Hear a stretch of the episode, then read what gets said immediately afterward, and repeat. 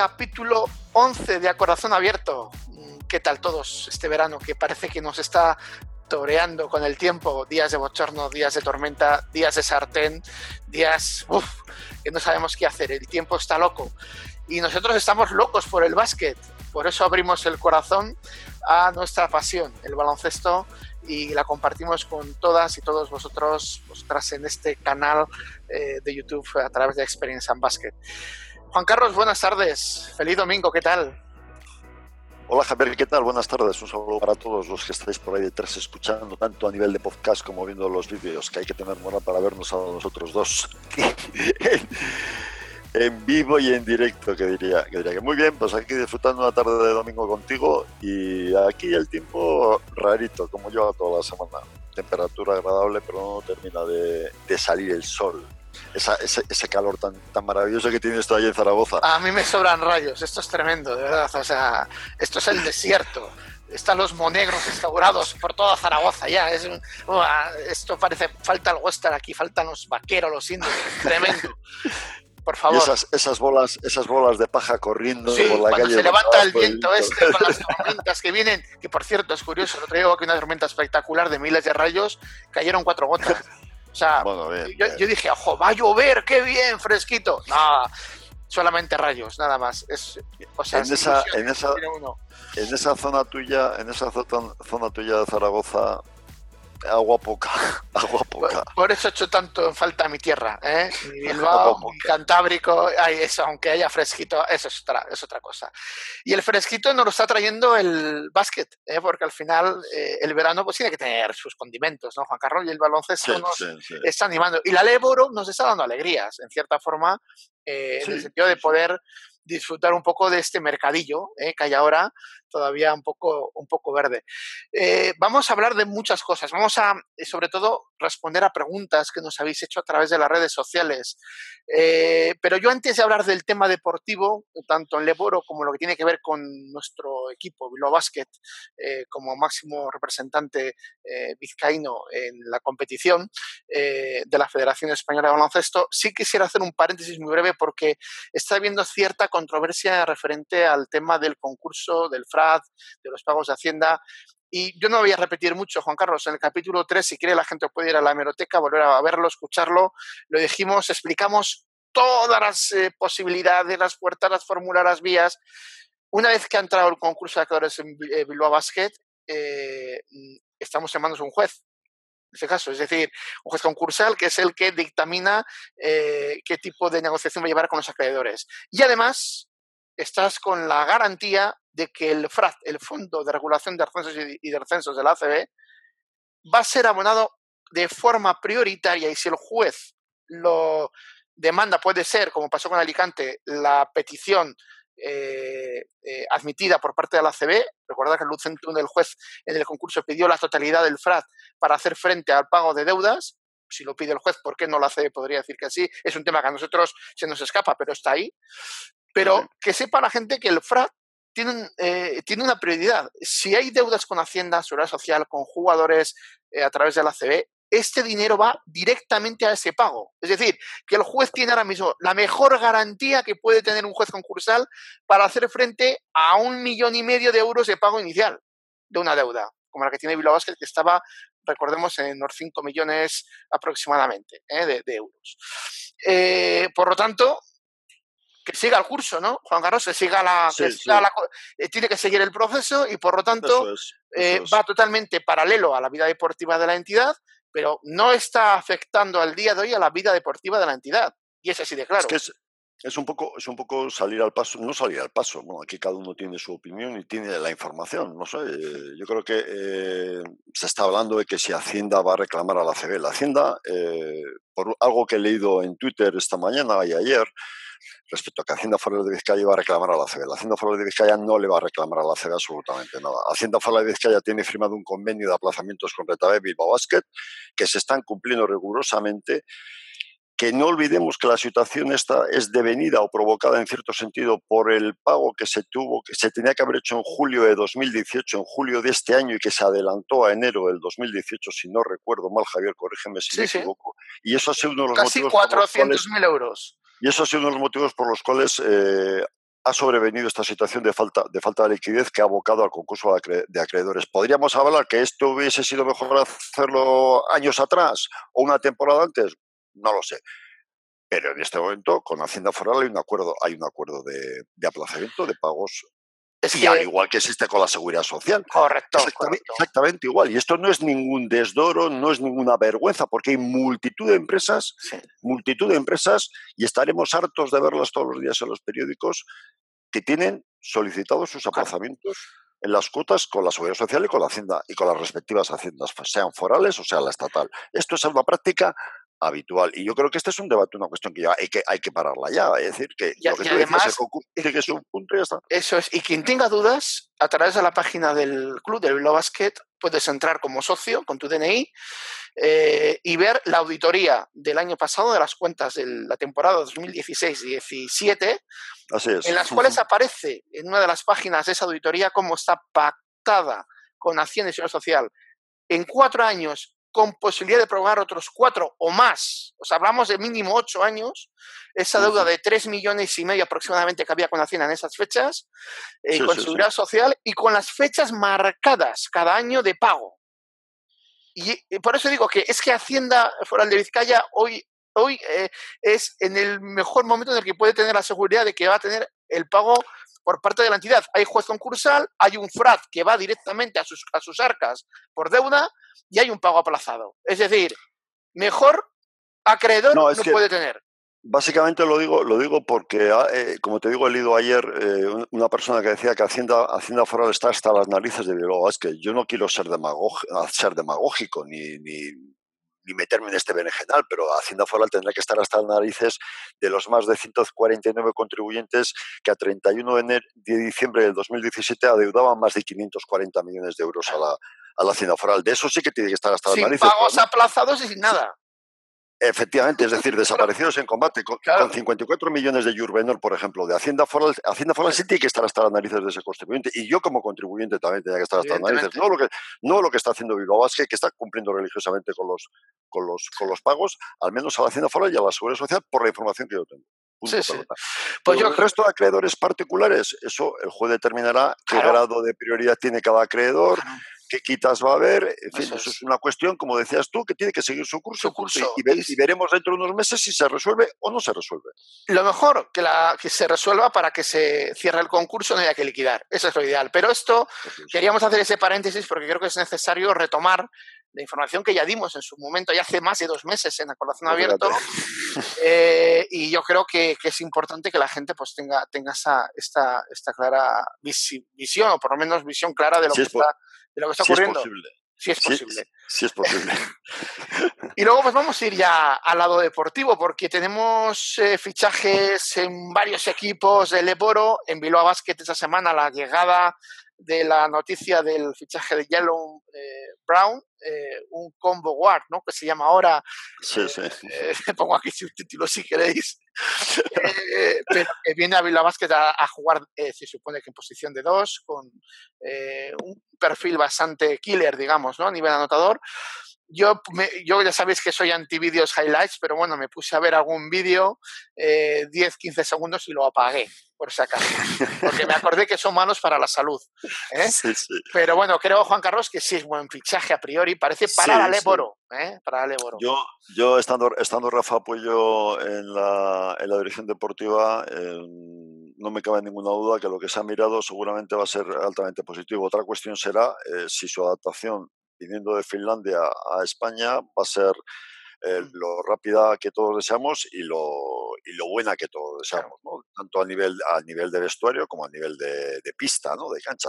Hombre, a mí lo que sí me gustaría de, Brown es que tú, si, si, viene como killer, como bien decías, si viene como jugador determinante, si viene como hombre que se va a jugar el último tiro en el momento, en el último suspiro eh, para conseguir una, eh, un triunfo, imaginemos, me gustaría que ese papel se le diera desde el principio, ¿no? Y se le dijera, tú Tienes mm. libertad absoluta para hacer lo que te dé la gana, entre comillas, dentro de la pista, ¿no? Es decir, no encontrarnos con historias pasadas vividas que hemos, que hemos, visto aquí. Pues me hablo de la época de Scott Manford o hablo de la época de, más reciente de Lucio Redivo, jugadores absolutamente maravillosos en cuanto a la anotación, pero que no, no tuvieron, bueno, el caso de Scott Bamford porque se lesionó, y el caso de Lucio, de Lucio Redigo eh, porque no sé por qué, sinceramente, por qué no tuvo la, eh, el bastón de mando en la, en la, pista a la hora de jugarse los tiros, ¿no? Quizá en una última parte de su trayectoria deportiva sí, pero cuando ya las cosas no tenían, no tenían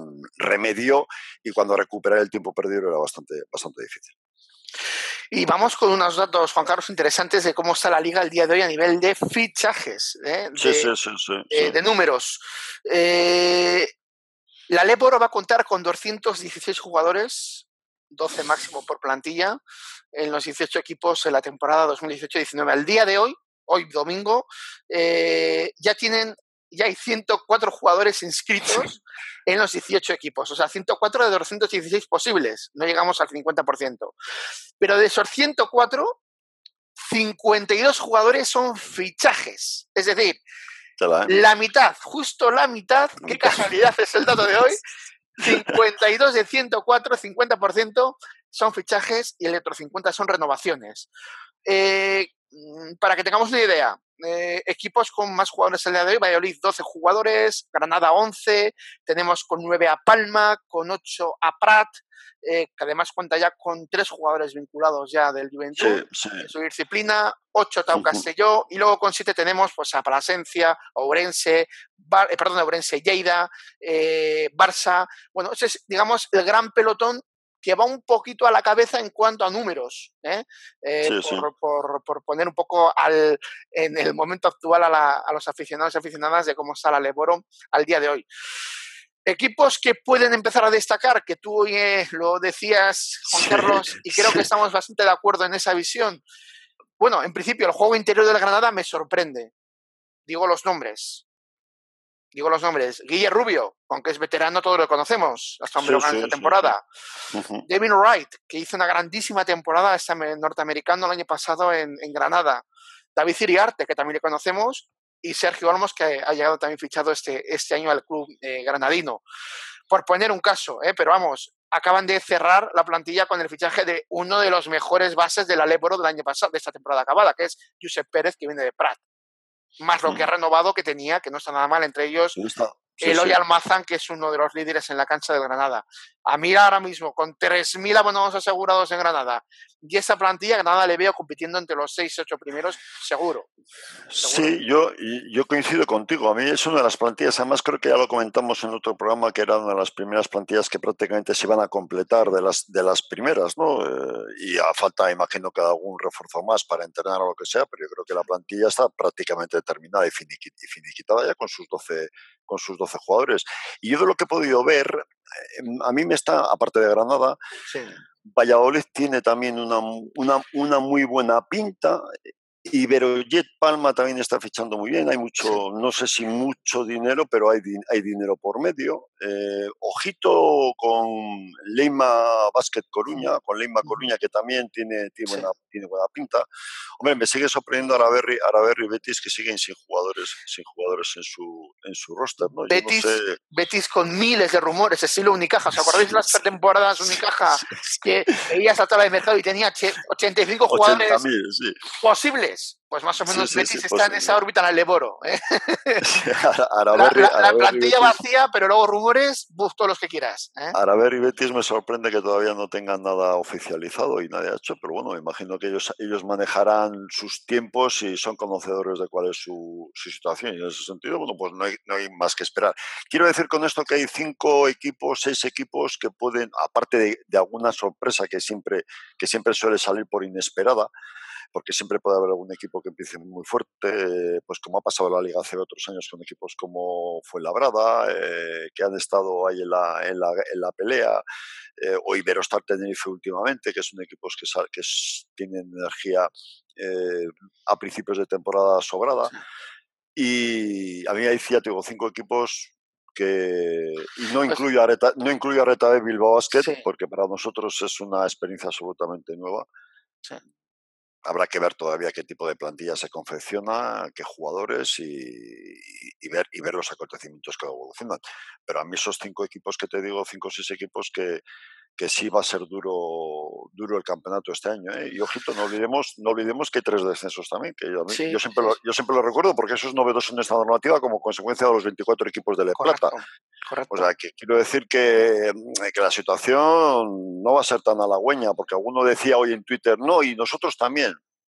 Seamos honestos, no, mm. no lo sabemos, no lo sabemos. Estamos hablando de equipos que tienen trayectoria en, Leboro, y viendo lo que han hecho la temporada, la temporada pasada, ¿no? Y viendo cómo se están reforzando. Este vienen con una buena historia por detrás, con una, unos sedimentos ya consolidados, ¿no? digamos, a nivel de, de, Leboro, y eso cuenta. Lo que decías de Palma, Palma es un equipo que ah, eh, está, tiene la gran virtud de que está en una isla que cuenta en ese, en ese sentido con un deporte un poquito en ese momento en auge. En auge, como, como es el básquet, porque el fútbol pues está donde está, ¿no? Eh, y bueno, y es verdad, acaba de fichar a Alex Hernández, para mí uno de mis bases preferidos.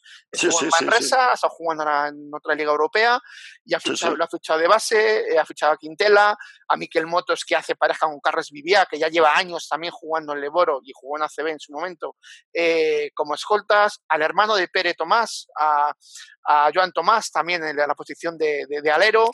y ha fichado un alero que viene de la, de la Liga Portuguesa, Gilbert, y un pívot a Barber que viene de la Liga Portuguesa, que habitualmente son jugadores que suelen funcionar muy bien el Eboro porque vienen aquí como escaparate para sus carreras y, y completa el, en pivos tanto como Ocles que, que, vienen de diferentes equipos, en ese caso Ocles de, de, Leboro y Jin de fuera de, de, la competición. Pero sí dices, Palma, un buen equipo. Me gusta la pareja de, bases de, bases de Plasencia. Jorge Sanz y Aitor Zubizarreta también, también, hacen un complemento ideal también, para, para, la liga y eso le sumas a, a, Jordi Grimau que está en el equipo, a Urcotegui, que es todo experiencia los dos, y a eh, y yo creo que tanto con Musa Cone, que viene de, Navarra, también hacen un equipo interesante pues a falta de fichajes, con Alejandro Martínez al banquillo. Con Alejandro Martínez al banquillo. Mil batallas a las espaldas. ¿eh? Eso te iba a decir. Y fíjate, y fíjate que este año pasado, si no recuerdo mal, salió, eh, cogió el equipo, no sé si no sé si lo cogió antes, eh, recién empezada la temporada, con la temporada empezada ya, no me acuerdo. Sí, correcto. sí, temporada empezada ya, sí, sí, sí. Por eso te digo que, bueno, que, y que quizá no ha podido o no pudo darle, imprimirle su sello personal, ¿no? Veremos este, este año, ¿no? Porque Alejandro Martínez, no olvidemos, es un entrenador de ACB. Hombre, y para, y para Atrapa, y para Atrapa Palencia es, es, todo, es todo un lujazo tenerle, tenerle en ese banquillo, ¿no? Totalmente a mí me parece desde luego que es una... Eso todos los equipos... No va a fichar mal, ¿eh? Plasencia va a fichar muy bien, ya lo vais a ver. la plantilla de Plasencia, cuando dentro de un mes hablaremos de ella, va a ser una plantilla muy, muy atractiva. Y no digo más, porque suelen fichar muchos... muy bien, suelen fichar muy bien. Muchos, muchos equipos, Javi. Melilla, no sé si lo he dicho antes, lógicamente a Melilla lo cuento siempre como eterno aspirante, aunque hasta ahora no ha conseguido sus propósitos, pero Melilla, Melilla es un eterno aspirante a, subir, a, subir a la CB. Tres jugadores sin actualmente en la plantilla, pero es que de los tres, dos, unos Franz, que, que, vamos a hablar de, de Franz, ¿eh? ACB y además ya estuvo en Melilla y hizo una temporada espléndida en Melilla, y, y el lituano Phil, que, que, era uno de mis predilectos para venir a, a Bilbao. No es que tuviese oferta de Bilbao, no, es que yo quería verle en Bilbao, ¿eh? que la gente no se confunda, que yo hablo de mi, yo, yo vuelvo a poner esto de los casa de, hablamos de, nosotros, Juan Carlos, intentamos hablar de certezas y no de rumores. No de rumores, sí, sí. Hablamos de deseos personales, pero que no son rumores. ¿eh? Hay que diferenciar. ¿eh? Efectivamente. nosotros no jugamos a la rumorología. Efectivamente. Y, luego, por lo que decías, sorprende. Y yo quiero hablar un momentito de la plantilla de Valladolid con Paco García en el banquillo. Ya 12 mm. jugadores. Em, sigue al Oscar Alvarado como base, eh, han cogido a Mike Torres de, de, de, Coruña, eh, han fichado a los Reyes, a Katsati, a Carlos Novas y, ya y mantienen a Alex Reyes, a Greg Hunt, que ya viene de hacer una temporada de este año con Valladolid, Astilleros, y por dentro sigue el veterano y, y, fornido pivot Sergio de la Fuente, a Decoya, a Bubacar, que ya le conocemos de la época de Bilbao, sí, con Sornocha y demás, y a Hayes, que viene también de, una Liga eh, Europea. Es una plantilla, para estar ya bien cerrada, con Paco García en el banquillo, pues es una plantilla eh, muy atractiva también para ver jugar, para que compita un buen nivel en la Liga eh, Leboro. Cuidado porque, porque sin mucho nombre, pinta muy bien la plantilla del, del Valladolid para esta temporada. Esto que hablamos, esto que hablamos lógicamente no son certezas, ¿verdad? Son posibilidades que existen realmente, analizando o viendo un poquito por encima, pero luego habrá que esperar a que a que se inicie. Pero lo que no cae, efectivamente, lo que no cae es que estamos hablando de equipos con mucha tradición en el euro y con mucho pasado y con mucho pasado en ACB. Y me imagino que los sueños, los deseos de, de Carramimbre, Valladolid, eh, estará el, el, el, ansia por, por ascender. No, no sé si este año no lo sé si este año, eh, no sé cómo estarán las cuentas a nivel presupuestario, qué tal andarán de, liquidez por, aquellas tierras, por el Pisuerga. Me imagino que no muy bollantes como andamos, andamos todos. Lo que no tengo ninguna duda es que equipos como Coruña, como Iberoyet Palma, como Melilla Baloncesto, eh, son para mí hasta ahora, con el permiso de algún otro, salvo que Real Betis Energía Plus nos sorprenda a última hora con una super plantilla multimillonaria y, y arrasen en la categoría, no lo sé. Pero son tres de los cinco o seis candidatos que pueda haber a estar ahí arriba. Repito, yo no incluyo de momento a Reta de Bilbao Basket porque no sé cómo va a resultar la, la pieza y en ese sentido tampoco quiero hacer un, hablar de algo que no tengo ni idea de qué es lo que va a pasar. Esto, es, esto es una sensación, sin más. Y, y, por último, una pequeña mención a Oviedo, porque Oviedo está siendo cantera, de, jugadores ACB últimamente, parece que tiene que, van ahí a la mina y están tirando de, de, cantera continuamente los, los, equipos ACB, pero bueno, mantiene a Frank Cárdenas al puesto de base, ya sabemos que lo conocemos bien. Eh, Víctor Pérez continúa, han fichado a Onen y de pareja de pibos ya tienen a por un año más que continúa Oliver Arteaga, que ya le conocemos también de, Oliver Arteaga, sí, sí, sí, y, de, y, de, otras experiencias, y a Ignacio Rosa, que lo han conseguido que venga cedido de Unicaja. Eh, ya tuvieron este año a Belmene de, de, Unicaja también, si no recuerdo mal, cedido en Oviedo, y han conseguido la cesión de Rosa, que para mí era una de las cesiones más eh, apetitosas y más jugosas de la liga este año. Y pues mira, Bilbao, no sé si habrá jugado algún papel o no con esta, con esta posibilidad, pero yo sí creo que Oviedo no acaba de llevar una perla para esa temporada que viene, a la cual la puede sacar auténtico oro en la LEP. ¿eh? Auténtico oro. Oviedo, Oviedo habrá que esperar cómo remata la plantilla, pero también es otro de los de los equipos que van a estar que van a estar peleando ahí arriba. No tengo no tengo ninguna duda de eso. No tengo ninguna duda. O sea que seguro segurísimo además. Pero bueno, habrá que esperar todavía unas semanas a ver cómo se rematan todas. Y, entonces, bueno, veremos a ver, veremos a ver. Pero yo creo que lo más, lo más coherente y lo más correcto, porque esto es elucubrar y hablar por hablar, será esperar a que el balón se lance al aire y ver, y ver cuáles cuáles son los resultados a partir de esa próxima jornada el día 5 o 6 de, de octubre de este, de este, año. Que por cierto empezamos en Oviedo. Empezamos en Oviedo. Eh, empezamos. Eh, lo dejo ahí. Los expansivos. Eh, sí, sí. Juan Carlos, pregunta para todos. Bueno, para ti, a ver si, a ver si lo sabes. a ver si la sé. ¿Qué dos jugadores libres al día de hoy, sin equipo en la Leporo, entrenado en ACB, Rafa Puello con Bilbao Basket? Tic-tac, tic-tac, tic-tac. ¿Qué dos jugadores? A ver, a ver, a ver, a ver, que me he perdido con la ¿Qué dos jugadores del Leporo sin equipo actualmente entrenó Rafa Pollo en Bilbao Basket en Liga CB? Cuando fue primer entrenador. Cuando fue primer entrenador. Joder, uno fue Mamadou, ¿no? Sí. Si ¿Y no el otro? ¿Y el otro? Sin Zoran, Joder, no. Zoran Berkic. Zoran Brikic, Zoran Berkic, Ah. Brikic, Berkic, es verdad, Bueno, es verdad. eh, Eso es lo que algo razón. buceando por la fe, ¿no? Eh, dos razón. jugadores que entrenó Rafa Puello en, en Bilbao Basket y que están sin equipo. No digo, yo no estoy hablando de rumores Sí. aquí, ¿eh? Simplemente lo, Ya, digo, ya, lo ya, dejo, ya. lo dejo ahí, porque, hombre, ¿quién mejor que Rafa Puello conoce cómo trabajan Mamadou Sam y Soran Berkic? Hombre, yo, yo no sé si son dos perfiles de jugadores en este momento para traer a Bilbao. No lo sé. Mm, O realmente estarán sondeando el mercado en otro tipo de ligas, pues tipo finlandesa, Sí. tipo Pro A2 de Francia, o la Lega 2 italiana, o de la Liga austríaca, no lo sé. Es que yo no me puedo meter en la cabeza de Rafa Pollo ni a Desmembro. Nadie, Entonces, ¿qué nadie. me gusta? ¿Qué me, qué me gusta? Y no, por Pero eso. que es que ha, ha sido casualidad, ¿eh? fíjate tú que es casualidad. ya, ya, ya, ya, porque sí, hay sí. dos jugadores que No, conocen y muy de hecho, Mamadou, ¿eh? De hecho, Mamadou, Mamadou Sam, alguien había hablado esta semana pasada o esta o, o la anterior, de que Pues si yo- era un jugador yo no sé si para Bilbao. Juan Carlos, yo no sé si de- serán jugadores de Bilbao Basket o no, pero sí son jugadores del EP.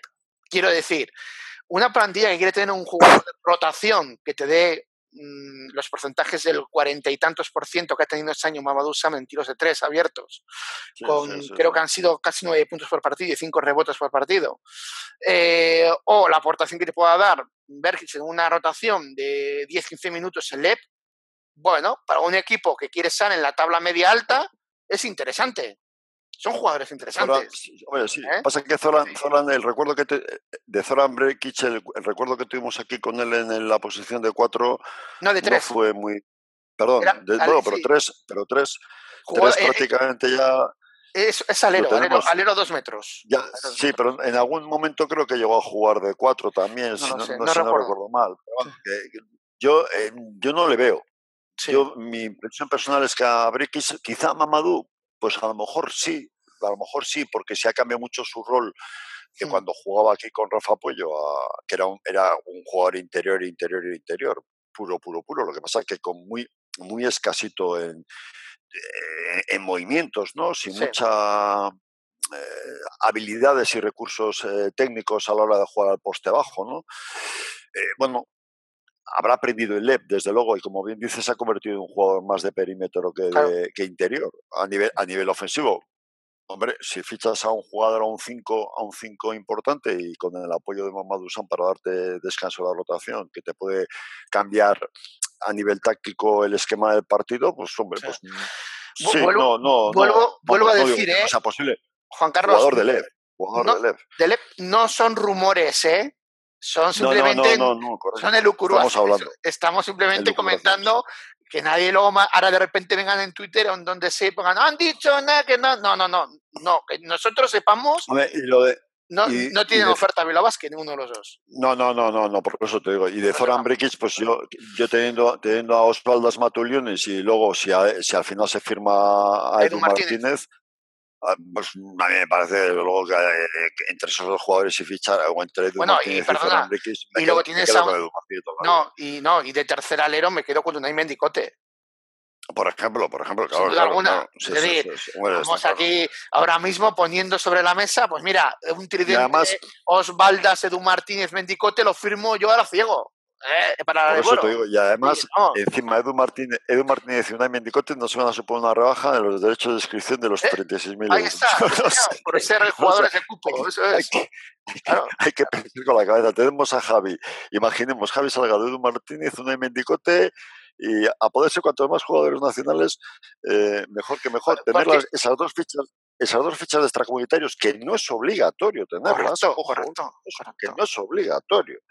¿Eh? O sea que, y cuanta más gente nacional, mejor. Y además, acuérdate, ayer hubo asamblea del Huesca, del Peñas Huesca, de, socios. Peñas de Huesca. Y dieron datos muy interesantes, pero es que dieron uno, uno que a mí me ha gustado muchísimo, porque dijeron el gasto federativo que supone jugar el Eboro al Peñas Huesca sin contar con el aval, sino gasto. Con el aval, correcto. 70.000 euros entre arbitrajes, entre. Es decir, cuidado, que todo lo que te puedas ahorrar de cuota de inscripción con el tema de cupos, de hombre, dinero que viene bien para fichar o para ¿eh?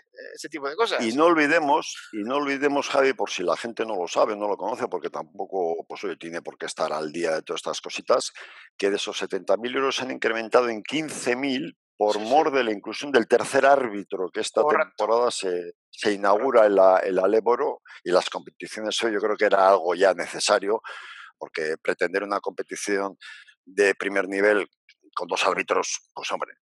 Pero eso, eso supone un incremento en los, en los gastos, en, los, los, derechos de los equipos que tienen que pagar a la Federación Española de Baloncesto. Así es.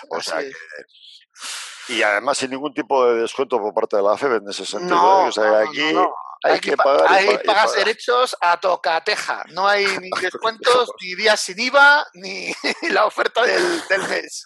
Ahí tienes que pasar por, caja. Por eso. Hoy vamos con las preguntas. no, vamos, con las preguntas, Juan Carlos, porque la verdad es que, bueno, eh, eh, yo no tengo más que agradecer eh, continuamente porque estamos teniendo pues una interacción realmente vibrante, ¿no? Con todos nuestros sí, la gente, y, y eso nuestros amigos de nuestros amigos de Twitter, Javi, están muy ansiosos por tener información y por conocer cosas. Y a mí, aunque ya hablaremos de, ello luego si hay tiempo, a mí sí me gustaría hacer una pequeña reflexión respecto a lo que está haciendo Bilbao Basket y sus socios abonados, eh, teniéndonos un poco, en cierto sentido, bueno, pues desinformados con algunas cosas. Sí, vamos a dejarlo si quieres para el final y vamos, vamos con las preguntas, porque además tenemos preguntas más dirigidas a que contestemos algo que tiene que ver con la parte más directiva del club y otras más deportivas. Oscar, eh, nuestro amigo Prog, nos. Eh, perdón, eh, vamos, con las, vamos con las de directivos primero y luego vamos con las de, deportivas. Vale, vale. Javi nos decía hoy, Pinos Web, en Twitter, al entrar en concurso, Hacienda ni nadie puede reclamar nada, ¿no? Plan de pagos con Hacienda está al día. Entonces, ¿por qué van a pagar Hacienda? Bueno, lo hemos dicho en el programa. Tranquilidad en el sentido, es decir, eh, hay un juez y Hacienda ahora mismo tiene todas las garantías de ingreso. Tiene eh, plazos, eh, pagos aplazados que se están cumpliendo, un juez que va a poner, que pone recto a todo Dios, a todo el mundo, el FRAD, que es de donde se puede tirar, lógicamente, para tener esos ingresos, que van directamente primero a esas deudas con Hacienda, Seguridad Social o jugadores, Quiero decir, no hemos hablado en ese programa. Creo que no hace falta dar más vueltas. ¿eh? por eso te digo, es que, es que yo no sé, es que quién ha dicho que, se va, que Hacienda, Hacienda va a embargar nada. no puede embargar nada. por eso te digo, es que yo no sé, yo no sé por qué se intoxica se intoxica el mercado, entre comillas, con este tipo de... A ver, no lo digo por, no lo digo por Javi, ¿eh? No, no, Javi, pregunta buenamente y le hemos contestado y, y, por eso te digo que no entiendo por qué, no entiendo por qué se, se, dicen este tipo de cuestiones cuando todos sabemos que un procedimiento concursal paraliza absolutamente todas las deudas. Un juez, a través de una... mediante un administrador concursal, toma las riendas el control, entre comillas, por si hay preguntas de alguien, el administrador concursal no decide si se ficha a Pepito Pérez o Juanito Pérez. El administrador concursal que, vigilará que no haya desviaciones presupuestarias, te fiscaliza. Oye, tú usted me has dicho que 13.000, pero no le puedes pagar 15.000 como me estás poniendo aquí, ¿eh? O sea que para atrás. Este tipo de cosas, esa es la, la realidad. Iñaki Sánchez nos pregunta, ¿por qué no se ha hecho una junta donde poder hablar los socios y la directiva? Mira que vengo, yo soy un pesado para esto, ¿eh? Ya podéis ver los programas, vengo exigiendo una asamblea de socios desde hace, bueno, desde que empezó a Corazón Abierto, desde el primer programa. Sí, ¿eh? sí, sí. Pero no lo digo por un hecho de exigir, no, no, es que como accionista, pequeño accionista, reclamo, y como yo no puedo llegar al 5% de acciones, porque no, no, voy a conseguir reunir 7.000 y pico acciones ahora mismo para, para pedir esa asamblea, reclamo o demando al club, en ese caso al Consejo de Administración, mejor dicho, de la SAD, que convoque una asamblea para informar de con qué presupuesto se va a contar para la temporada, porque estamos en un momento excepcional, que es un concurso de acreedores. ¿eh? ¿Cómo se está trabajando en el tema del concurso? Eh, ¿cómo, eh, ¿Qué vías tiene previstas el, el Consejo de Administración en llevar adelante a nivel área de marketing, área de socios, área eh, deportiva, área, es decir, por dónde va el proyecto, qué camino va a seguir el proyecto del Bilbao Basket. Es meramente informativo, donde es verdad que tenemos luego el derecho los accionistas a preguntar simplemente o a opinar o preguntar sobre diferentes cuestiones. Es lo más sano y transparente que puede hacer una entidad deportiva SAD al día de hoy en la situación que está Bilbao Basket. Es que es un gol a su favor es un gol a su favor. Y yo no sé cómo todavía no ha habido convocatoria. Ya, lógicamente, a estas fechas, a 30 días sería para septiembre. Pero yo creo que sería muy positivo para la entidad poder volver a acercarse al accionista. Volver a acercarse al accionista. Esa es mi opinión personal, pero es personal, de Javier Fernández. Habrá gente que la comparte y gente que no, lo respeto. No, por, supuesto. A mí me parece que sí, sí es eh, necesario que exista. Eh, tenía que haberse celebrado ya.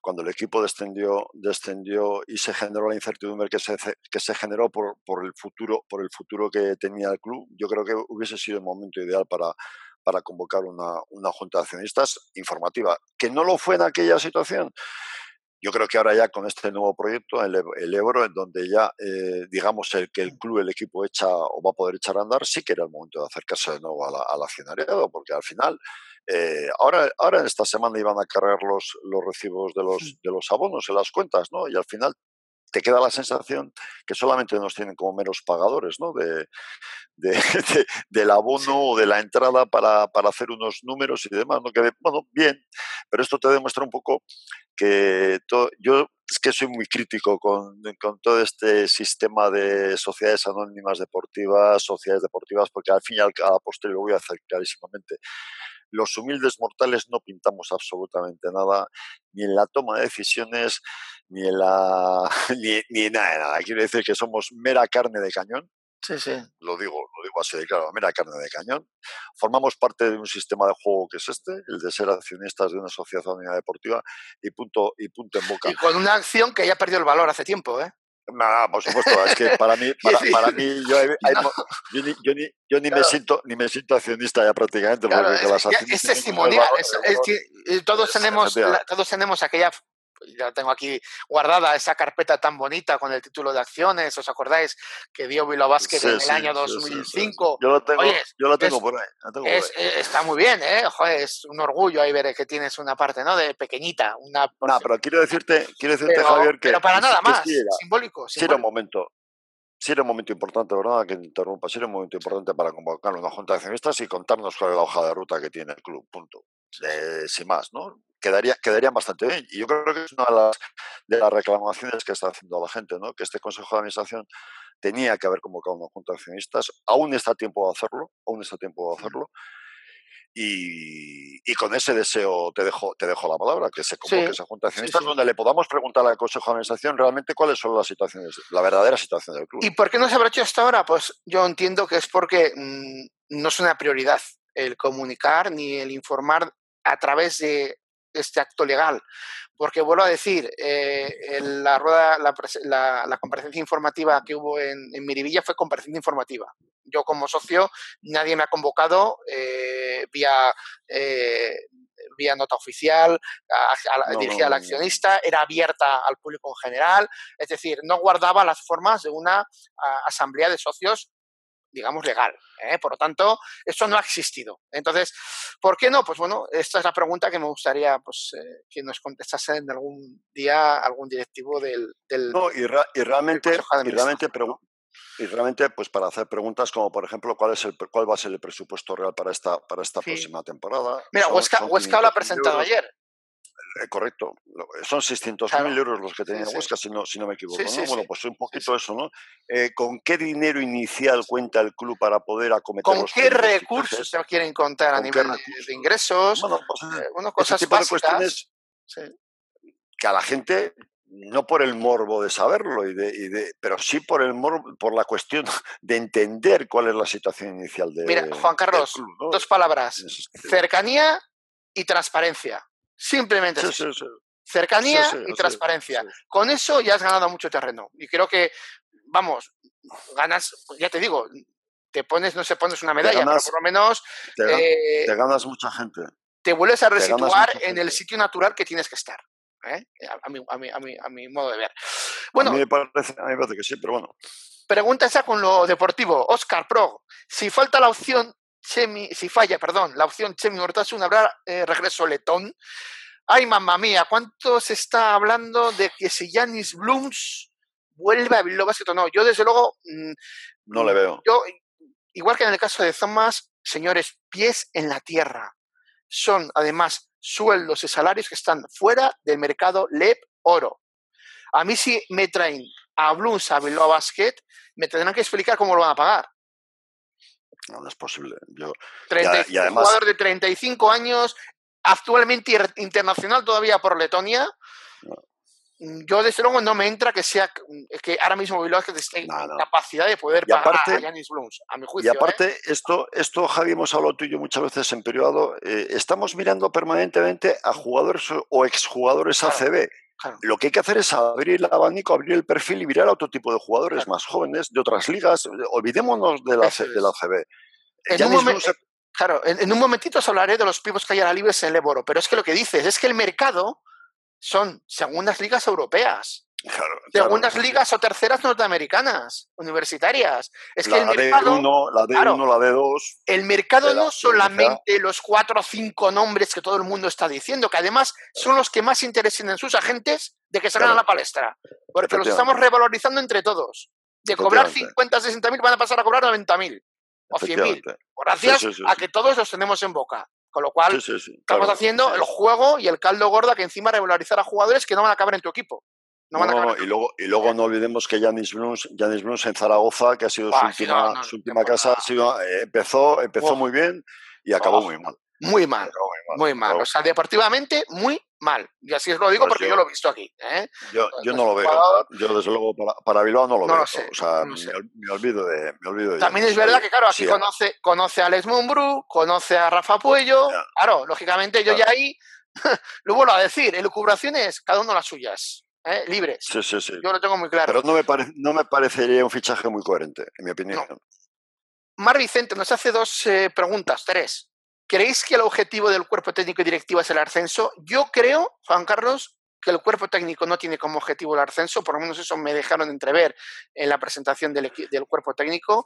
Sin embargo, el mensaje que dieron en la comparecencia informativa los consejeros del Bilbao Basket sí eh, fueron muy reincidentes en el hecho que somos un club ACB temporalmente en LEP y que se quiere eh, jugar por el ascenso. Nosotros, como venimos diciendo, Juan Carlos, no hay prisa. No, hay, prisa. Las prisas ahora mismo son malas consejeras. Yo creo que hay, hay, un mensaje, por un lado, el de los directivos, hmm. que viven en otro mundo, y lo digo con cariño, ¿eh? no, no, lo digo a modo de crítica, y por otro lado, la realidad de las cosas, que son las que realmente sabe la parte deportiva y el staff técnico en este, en este caso. Y lo hemos hablado al principio de este décimo primer programa de Corazón Abierto. Estamos hablando de cinco o seis equipos que a bote pronto los damos, los damos como punteros en la competición.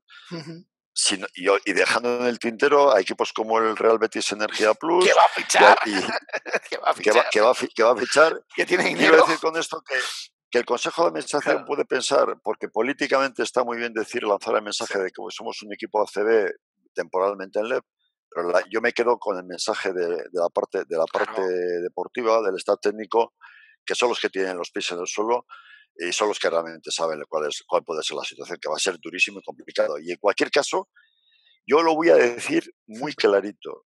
En un hipotético caso de ascender a la ACB, yo renunciaría a la ACB. Lo digo como lo siento. Lo, ¿Qué, porque ¿qué, día podríamos... ¿Qué día es hoy? Hoy, es, 29 de julio del 2018. Del 2018.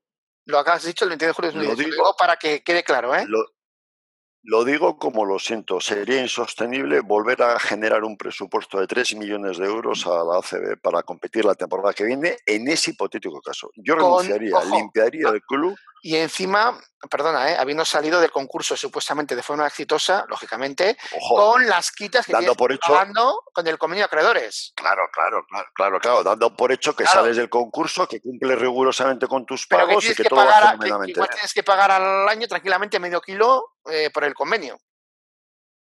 Mm, que me voy a olvidar de la, ¿Eh? me voy a olvidar del ascenso. Yo creo que tenemos que tener los pies en el suelo y entender que esta va a ser esta y otras pueden ser temporadas de estancia a la LEF y disfrutemos con este, con este baloncesto y disfrutemos con el equipo. Y ya vendrán tiempos mejores. Mar eh, nos pregunta también, ¿es viable una oferta eh, a Zomas de Vintomas? ¿No estaría dispuesto? Hombre, mm, vuelvo a decirlo de Bruns, no son jugadores al alcance de un sueldo leporo. Entonces, yo lo descarto totalmente del plan de la básquet. ¿Es así? A mí era un jugador, era un jugador, que me gustaba, que me gustaba verlo, me gustaría haberlo tenido e, este año en Leboro, pero entiendo que es un jugador que se va de presupuesto. Claro, claro. No, no, no, no, no. lo sé, que igual estamos equivocados, pero yo me imagino que David Thomas estará en la parte de Lux, más de Lux de los presupuestos americanos del Leboro. A ver quién paga eso. ¿eh? Pues seguramente. Siendo uno de los seguramente norteamericanos mm, peor pagados de la ACB a nivel me refiero de, que sería un sueldo bastante bajito para ser ACB. Pero claro, estamos hablando de que el Éboro, vamos, irte a más allá de 50, 60 mil euros en jugadores de este tipo ya... No puedes. Ojo, eh, cuidado. Es un, es un, es un, es un dineral. A mí, a mí me hubiese gustado tenerlo, eh, a, David Thomas, porque me parece que era un jugador muy aprovechable con la, para aprovechar la conexión Javi, Javi Salgado de Thomas. A mí me parece que era un jugador muy, muy bueno para tenerlo aquí con nosotros, pero insisto, yo creo que se nos va de presupuesto. Yo creo que no es, no es hombre, es algo milagro de última hora que, pudiera venir, pero no, no, lo creo, no lo creo. Enlazo dos preguntas, una de Cantabria y otra de Gorka, González, que tiene que ver con el juego interior. Me pregunta Cantabria, ¿te empieza a preocupar el juego interior? Se referirá a lo que no se ha incorporado todavía en Bilbao Basket. Gorka nos pregunta, Gorka González, ¿cómo prevemos el tema del mercado de cara a jugadores interiores? ¿Las mejores opciones se están agotando? ¿Deberíamos dar el paso ya y tiramos para un jugador o conviene esperar? Bueno, aquí es cuando ahora, si me permitís, sin hablar de los rumores que hay ahora sobre la mesa de que si se ficha o no, o se cede desde Palma, Fran Guerra, si es que lo ficha Palma, se va a Betis, o si es que al final Steinbrück lo ficha a Betis porque le pone más dinero que Bilbao. Mira, ni idea, no tengo ni idea cómo está la situación ahora. Sí os puedo decir que yo he sacado los números en el día de hoy de los jugadores en posición 4 y 5 que han jugado LEP Oro la temporada 17-18 que están sin equipo. Hay 26 jugadores sin equipo en esas posiciones. Hay mercado nacional. Me refiero a nacional de la FED, no es que sean jugadores nacionales, más lo que hemos hablado del mercado de ligas europeas, más el americano. Es decir, fijaros si hay donde mirar. ¿eh? Cientos y cientos de jugadores. Bueno, de estos 26 jugadores, yo he destacado a 13, que si me permites, Juan Carlos, voy a nombrar y me puedes cortar en cualquier momento, ¿eh? porque los voy a nombrar por equipo. Melilla, como hemos comentado, tiene ahora mismo sin equipo a Fran Guerra y a Mamadou Sam. Fran Guerra 2-12, Mamadou Sam 2-0-8, 9 puntos por partido Sam, 12 puntos por partido Fran Guerra, 7 rebotes por partido Fran Guerra. Números muy destacables para la, para Leboro. Cáceres tiene a dos lituanos, a Grabauskas y a Jaxas, que no van a seguir. En principio no tienen, de momento, no tenemos noticia de que continúen en, Cáceres y están sin equipo. 2-0-8 el primero, 2-0-3 el segundo. Grabauskas 8 puntos por partido, Jaskas 10 con 3 puntos por partido, 5 rebotes ambos por partido de media, por ir situando. Castellón, ¿a quién tiene Tau? A un viejo conocido, a Kyle Rowley, con 28 años, 2-12, 10 con 6 puntos por partido, 7 rebotes y medio por partido en la Levo del año pasado. Más jugadores que están sin equipo de esos 13. En Palma, un tal Karamo Yarauba, que es noruego, aunque es jugador de color, 27 años, 2-0-3, 7 con 3 puntos por partido, 5 rebotes por partido. No es jugador de grandes números, pero está ahí. Huesca, señores, Huesca tiene dos jugadores que ahora mismo no sé qué va a pasar con ellos, pero para, para mí son dos jugadores que en mi equipo yo los tendría, que son Albert Fontet, 32 años, fíjate la experiencia que tiene Albert Fontet, desde el ACB con CAI Zaragoza, Leboro, con Huesca, etcétera, siete con dos puntos por partido y rebotes por partido en Alep eh, Oro, que no está nada mal para ser un segundo, un segundo cinco. No digo que sea titular, un segundo cinco. Y luego Huesca tuvo, tuvo, un jugador de 29 años de Países Bajos que se llama Kevin Banjuik, este año de 2-0-3, una ala pivot, que promedió 13,8, o sea, 14 puntos por partido y rebotes por partido, que a mí me parece un jugador que además he visto algunos partidos por, televisión, muy, muy interesante para un equipo que quiera competir por algo más en Aleporo. A estos les vamos a sumar a dos viejos conocidos del ACB y a uno viejo conocido del Bilbao Basket que juega, han jugado en La Coruña este año.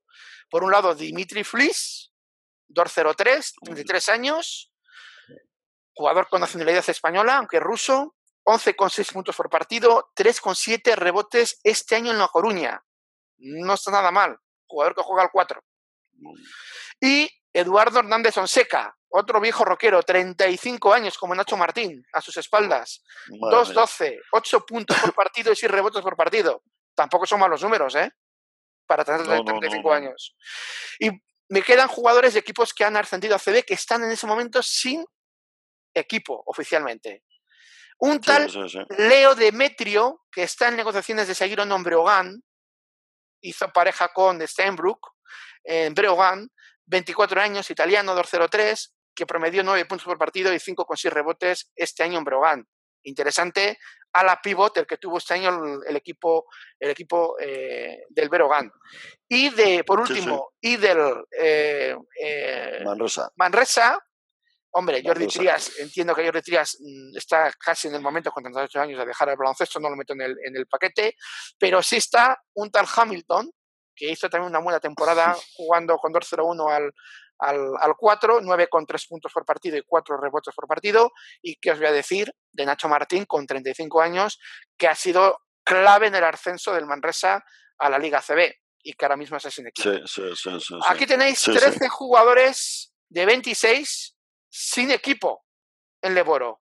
Yo fíjate, Jordi Trías ya sabía de primerísima mano que no, que no iba a venir a Bilbao porque él no estaba interesado en, en, moverse de, de, Cataluña y, de hecho eh, le da igual jugar en EVA que jugar en el Girona, que jugar en, no sé, en el Apurtuar te ha llegado el caso, pero siempre y cuando eh, su residencia sea, sea allí, ¿no? Eso por una parte, con lo Jordi Trías, además creo que te lo comenté y te dije quién me lo había dicho, que, no, Que, no, iba a venir.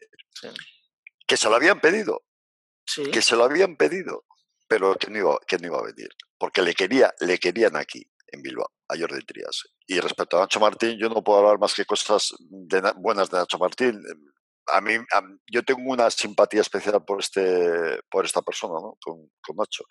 Y que, que, es un sueño que viniera aquí a Bilbao, puesto que su padre jugó aquí en Bilbao, pues, mm. pues a mí personalmente me gustaría, pero lógicamente de esos 26 jugadores que has citado, a saber, a saber qué perfil y qué hombre y qué idea tiene tanto Les Bru como Rafa Puyo y Jorge Lorduy para, para y Nacho Martín tendrá al día de hoy muchas novias. Ofertas, tendrá muchas novias, eh, seguramente. Seguro, ¿eh? Seguramente. Lo que pasa es que a veces, a veces como su forma, como la, la, forma de ser de Nacho es un hombre que no se corta un pimiento a la hora de decir las cosas. Yo no sé hasta qué punto, lo digo por esos vídeos que hace de su hip hop y tal, y, que bueno, algún día, algún día vamos a tener que ponerlas.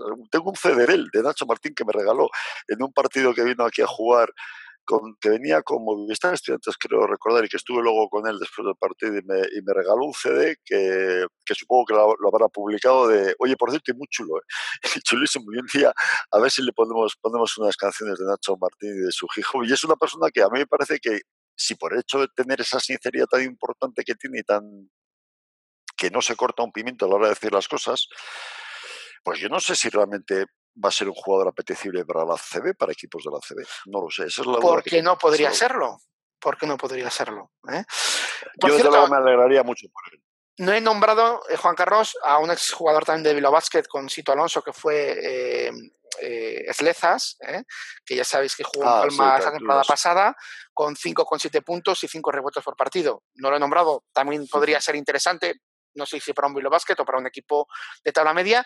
Y por último, un jugador que, pues bueno, que, que no ha aportado mucho a nivel números eh, en los equipos que ha estado, pero sí, hombre, es un jugador de la tierra, de, de Euskadi, Julián Oloizola, que ha jugado en Lleida este año, eh, con el pasado en ACB, con pasado en Guipúzcoa Base, pero que sus números a sus 25 años pues son de un jugador de rotación de pocos minutos, apenas dos puntos de por partido, es decir, pero bueno, es un jugador de la tierra que evidentemente pues en un momento dado para, para equipos seguramente, yo no digo Bilbao Basket, pero como una Raverri o equipos de este, a un Huesca podría ser un jugador interesante para poder empezar entre comillas, con 25 años, a despegar un poquito, si es que quiere despegar en, en esto, en esto de, de ser un líder un, ser un jugador un poco más referente en los equipos en los que ha estado, porque recordar que llegó a estar incluso en Murcia en ACB jugando Julián Orizola. ¿eh?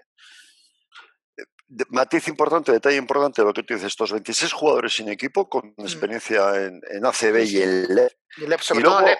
Sí, sí. La, la, D1, la D1 y D2 de la NCA americana, la liga finlandesa, la francesa, la italiana, la alemana. La segunda italiana, la segunda griega, la austríaca. Por cierto, he encontrado un jugador que le conocerá Thomas Reiner, Juan Carlos, que jugó en Valladolid este año, se llama, a ver si lo sé pronunciar bien, Max Hop Harner. Oh, como lo, austriaco sé mal, es austriaco, ¿eh? como Thomas Reiner. Eh, 25 años, George 06, 4 puntos por partido y un rebote por partido en Valladolid esta temporada. Digo que casualidad. Ese no es. Ese fue, ese no fue Hugh, Hugh Hefner, ¿o es el Hugh Hefner? Ese no es. No lo sé cómo se pronunciará. Para resumir, Max, se llama Max. ¿eh? Pero que es casualidad que, se pudiera arreglar cosas, si, si, si, renovase, que no sé, si ya no creo que por Valladolid renovase, pero si jugase en Liga Leporo, habría dos jugadores austriacos jugando al Leporo. sí, sí. ¿Eh? Yo, yo, no sé, yo no sé cuál será el planteamiento al final de Rafa y de Alex y de Jorge. Bueno, no, no sé qué perfil de, que tendrán ellos en la, en la libreta apuntado y para tocar y para llamar. No, no lo sé, sinceramente no lo sé. No tengo ni la más remota idea de qué se está cociendo entre bambalinas, Javi. Te lo digo. Esta semana seguro que va a haber fichajes. No tengo ninguna duda, ¿eh? Seguro. Es probable, porque, porque la línea exterior tiene que, terminar de, tiene que terminar de cerrarla. El interior, pues también, porque la interior es la que está un poquito más colgando. Sí.